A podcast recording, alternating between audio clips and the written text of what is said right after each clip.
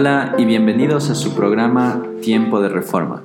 Esta vez tenemos un programa especial porque vamos a recordar el nacimiento de Juan Calvino. Con nosotros también se encuentra el día de hoy el pastor Pablo Landazuri, pastor de la Iglesia Reformada Unida. Hola pastor, bienvenido. Hola Cristian, ¿cómo estás? Eh, contento de estar aquí y de hacer esta entrega especial con respecto a Juan Calvino, una figura que tristemente es eh, a veces hasta primero desconocida, eh, desprestigiada en algunos lugares, eh, realmente con una eh, con mala intención. Así que queremos hacer un brevísimo, una brevísima entrega comentando algo sobre, sobre este hombre usado por Dios. Sí, gracias Pastor. Bien, pienso yo entremos en materia. Juan Calvino, ¿en qué año nació, Pastor? Bueno, eh, Juan Calvino nace el 10 de julio de 1509, Cristian, en una ciudad al norte de la actual Francia, en Noyon. Eh, Juan Calvino fue parte de una eh, familia que confesaba y practicaba la fe católica romana, de una familia fuerte en la fe católica romana. interesantemente, Cristian, su papá, eh, fue administrador, era cercano, muy cercano a la iglesia, eh, obviamente no solo en, su fe, sino incluso en su trabajo. Él era administrador em, de la catedral del, del pueblo. Eh, su papá quería que él sea sacerdote originalmente, luego va a cambiar eso y Calvino va a estudiar leyes. Pero por ahí más o menos van los inicios de Juan Calvino, Cristian. Ahora, para aquellos que no se ubican más o menos dentro del periodo histórico, Juan Calvino nace cuando Martín Lutero más o menos estaba eh, dando sus clases ya en, en, en Wittenberg y luego él vendría a ser bastante, bastante influenciado por aquellos escritos de Martín Lutero cuando Juan Calvino ya se encontraba en la universidad, pero quizá me estoy adelantando un poco. Bueno, sí, es, vale la pena mencionar eso. Recordemos que en 1517, ¿verdad? Es que Martín Lutero publica sus 95 tesis, eh, la mayor obviamente, Juan Calvino nace en 1509. Él va a conocer sobre Martín Lutero, a quien, dicho sea de paso, eh, Calvino o, hacia quien tenía una gran estima por su labor reformadora. Em, pero él empieza a conocer estas ideas ya en, posiblemente, no se sabe bien, pero posiblemente en París, cuando él estuvo continuando con sus estudios allí en esa, en aquella ciudad. Sí, y justamente una de las obras que marcan a Calvino como una figura en la historia es que él fue justamente el autor de esta obra que nosotros conocemos como la institución de la religión cristiana. Exactamente, una obra, diríamos, maestra y que recomendaríamos a todo cristiano evangélico que, que la lea, bueno, no solo cristiano evangélico, de cualquier otro tipo de persuasión de fe, leerle, eh, leer a Juan Calvino realmente, primero que es muy accesible, contrario a lo que se hacía tal vez en la época, porque él quería que se entienda realmente lo que Dios había hecho desde una forma eh, sistemática. O sea, Calvino era un excelente sistematizador, podemos decir, y eso él lo revela en su en su libro como eh, que tú mencionas. Algunos lo traducen institución de la religión cristiana, otros instituciones de la religión cristiana. Se puede incluso conseguir en línea. Realmente eh, recomendamos esto. Es un estudio más bien sistemático de la fe eh, cristiana y en un sentido hasta una defensa de la época para, del, del, movimiento reformador. ¿no? Calvino quería que se entienda qué es lo que los protestantes creían que no era de lo que usualmente se les acusaba por parte de la Iglesia eh, católica romana, ¿verdad? Pero Cristian, déjame compartir algunos datos importantes también antes.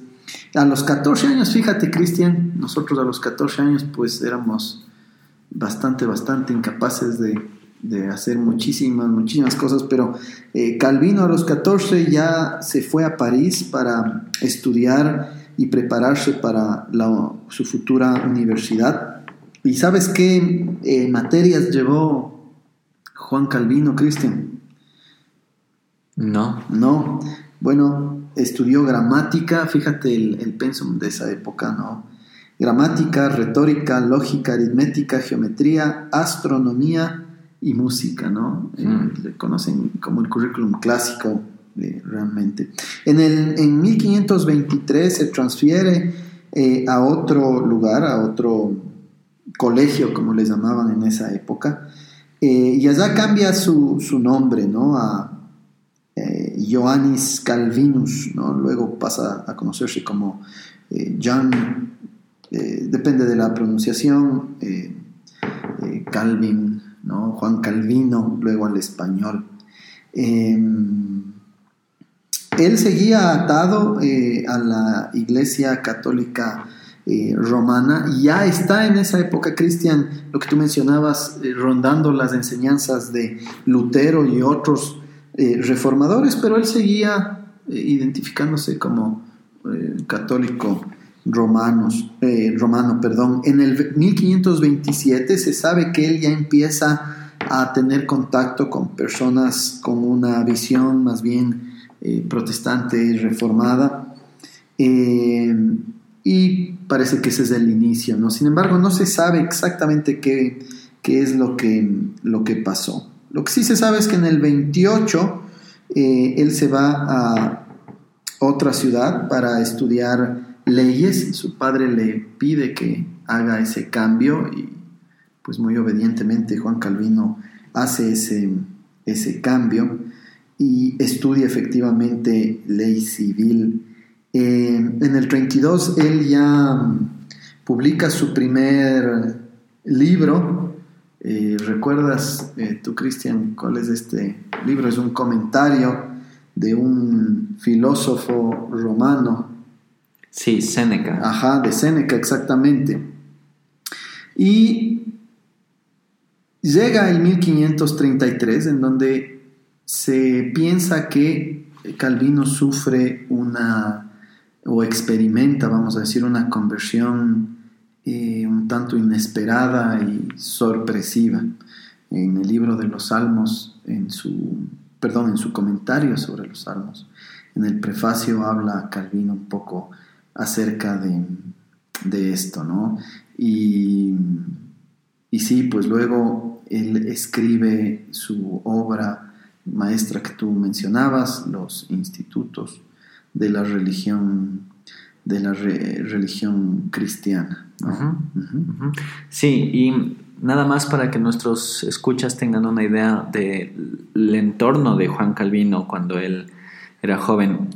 Debemos recordar que él estaba estudiando en Francia y a diferencia de Alemania o Suiza u otros países que estaban adoptando la reforma, Francia tenía autoridades civiles e incluso la corona eh, clamaba ser católica romana a muerte. Entonces el um, ambiente en Francia era realmente hostil a la reforma protestante. Es por eso que cuando Juan Calvino se declara protestante él tiene que huir de Francia, dejar todas sus cosas atrás y buscar refugio en la ciudad de Basilea.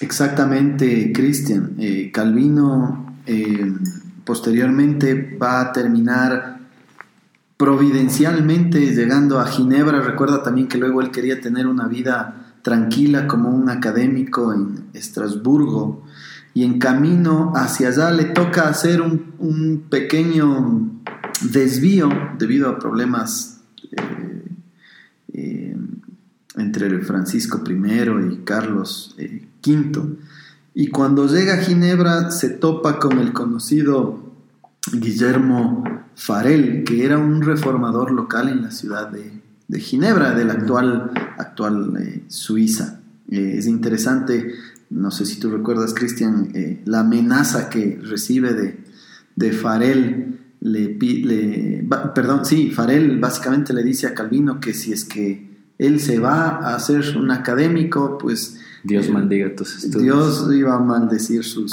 sus estudios, ¿no? Y increíblemente, pues Calvino se queda en Ginebra. Él tiene una primera estadía bastante mm, difícil eh, en un lugar en donde no todo el mundo estaba de acuerdo con lo que ellos eh, querían hacer. Él eh, predicaba ahí, daba clases también ahí, pero en 1538 él tiene que salir, no solamente él, sino también con Farel. Con Farel ¿no? se va en el a, la ciudad que él originalmente quería ir, a Estrasburgo, y se queda ahí hasta el 41. Ahí él fue Cristian Pastor de los refugiados eh, franceses y,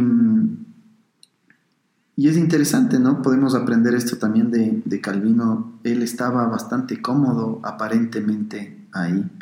Sin embargo, él no entendía la vida cristiana como eh, la búsqueda únicamente de lo que para uno es más cómodo, sino que luego eh, se le pidió eh, regresar. El concilio de la ciudad de Ginebra le pidió que, que regrese y eso sucedió efectivamente en 1541. Sí. Eh, se dice, Cristian, disculpa, te interrumpa, antes de que tú sigas, emocionalmente hasta le afectó realmente, pero él lo entendió como un llamado de Dios y trató de ser fiel en esto.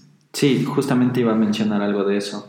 Ah, hablando de eh, Calvino y su situación en Ginebra, para Calvino era mucho más fácil y mejor, quizás desde ese punto de vista, quedarse en Estrasburgo y estudiar y estar tranquilo y que nadie le moleste. Y eso nos demuestra el corazón de servicio que Juan Calvino tenía para la iglesia de Dios. Porque incluso cuando él recibe el primer llamado a Ginebra, su respuesta es negativa. Dios me libre de volver con esa gente. Pero después, eh, en mucha oración y obviamente trayendo a la memoria las escrituras, Calvino accede otra vez a ser el pastor de Ginebra, lo cual nos habla de su corazón como pastor, su deseo de servir a la gente, de cuidar de la gente y su, en cierto sentido, hasta su corazón de obediencia hacia el llamado del Señor. Y quizás cabía la pena aclarar esto porque mucha gente ataca a Juan Calvino, ataca su figura como un hombre duro y um, inflexible, pero eh, este es un ejemplo de que él no era así, él buscaba el beneficio de las ovejas de Cristo y él quería pastorear a, la iglesia de Cristo. Así es, Cristian. Y fíjate, cuando tú hablas de pastorear es importante también mencionar en qué consistía esto y cuál era la actividad más importante como pastor para Calvino. Y, él entendía que la actividad más importante de un pastor era obviamente predicar la palabra de Dios. No ser el administrador de la iglesia, no ser el, gerente de la iglesia, no ser el programador de eventos de la iglesia, era ser predicador de la palabra de Dios. Eh, eh, Juan Calvino, Cristian, predicaba todos los días eh, la palabra de Dios, una persona incansable y que lo hacía por amor, obviamente, a las ovejas del Señor eh, Jesucristo. Em, no sé, Cristian, si te acuerdas de algún otro punto importante que quisieras comentar.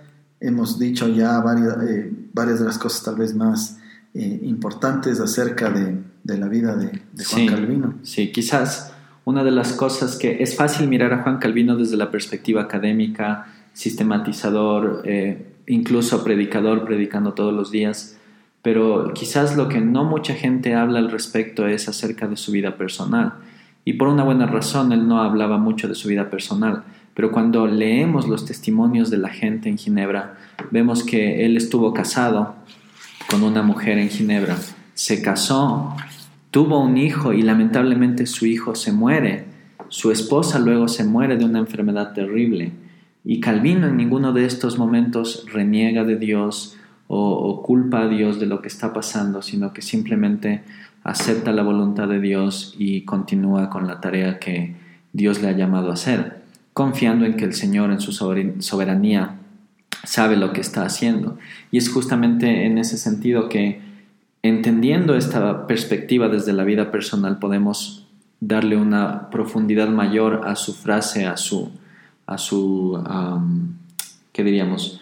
a su frase que él acuña como suya, de que mi corazón te lo entrego listo y dispuesto a ti, a tu servicio, Señor. Sí, es, importante que nos recuerdes eso, Cristian. Eh, realmente eh, Juan Calvino estaba entregado a la obra del avance del, del eh, Evangelio del Reino. ¿no? Un par de datos importantes también con respecto a las misiones, Cristian, porque hay gente que de una manera, digamos, eh, muy libre, eh, a veces dice que las iglesias reformadas eh, no hacen misiones, pero es importante recordar el contexto difícil y recordar dos cosas. Calvino Cristian funda la Academia de Ginebra, también recordemos. una de sus misiones era preparar pastores muchos de los cuales efectivamente luego se fueron a plantar iglesias alrededor de Europa, eh, lo cual era un paso, digamos, previo y necesario, importante para la misión, si queremos entenderlo por ahí también. Muchísima gente eh, impactó Francia, tristemente muchos luego perseguidos por la Inquisición de la Iglesia Católica Romana, pero luego otros en Inglaterra, en Escocia y otros lugares de, Europa. Y también recordar que eh, la Ginebra de Calvino envió misioneros a Brasil, otra, otra de las cosas desconocidas. Eh, Calvino estaba muy interesado en las misiones y se envió gente eh, al Brasil. Desafortunadamente, por diferentes razones, pues no prosperó esa misión, pero eso siempre también estuvo en el corazón de Juan Calvino. No nos queda tiempo, Cristian, hay muchas cosas, solo queríamos que la gente conozca algo más de Calvino, de alguna manera eh, mojar el apetito de la gente para que realmente conozca. Yo tristemente he oído cosas de gente en nuestro país que habla desde el desconocimiento acerca de Calvino y del calvinismo y, y realmente lo que deberían es informarse de una mejor manera para hacer una evaluación más eh, ajustada a la verdad. Déjame terminar leyendo una cita de Calvino eh, de 1564 antes de, de morir. Dice Calvino, yo he vivido en medio de dificultades extraordinarias en este lugar. He sido saludado por la burla en la noche, eh, en mi misma puerta, he sido disparado 50 o 60 veces. Piensen en cómo esto aterrorizó a un pobre académico tímido como yo soy. Luego yo fui perseguido en este lugar y tuve que irme a Estrasburgo y luego fui llamado otra vez. Se refiere a su regreso a Ginebra. A pesar de que yo no soy nada, yo sé que yo fui usado para prevenir muchos conflictos que hubiesen ocurrido en Ginebra. Dios me ha dado el poder de escribir y yo no he escrito nada con odio pero siempre he tratado fielmente de que lo que yo escribía sea lo que yo creía para la gloria de Dios. ¿no? Si podemos resumir de alguna manera el pensamiento de Calvino, eh, a riesgo de ser muy simplistas, pero podríamos decir que Calvino realmente estaba interesado en que todo sea para la gloria de Dios cristiano y un gran recordatorio para todos nosotros de cuál era su deseo, de su humildad, de su trabajo, de su autosacrificio, para que pues nosotros seamos eh, dignos imitadores de todo lo bueno que él hizo de acuerdo a la palabra de Dios. Muchas gracias, gracias por tu tiempo, pastor, gracias también a nuestros escuchas por separar un tiempo para escuchar este programa especial acerca de la vida de Juan Calvino. Si ustedes tienen más preguntas o si ustedes quieren hablar con nosotros, pueden escribirnos a la página de Facebook en, eh, Iglesia Reformada Unida Luz de Vida o buscarnos en nuestra página web www.iglesialuzdevida.es. Hasta la próxima vez, bendiciones.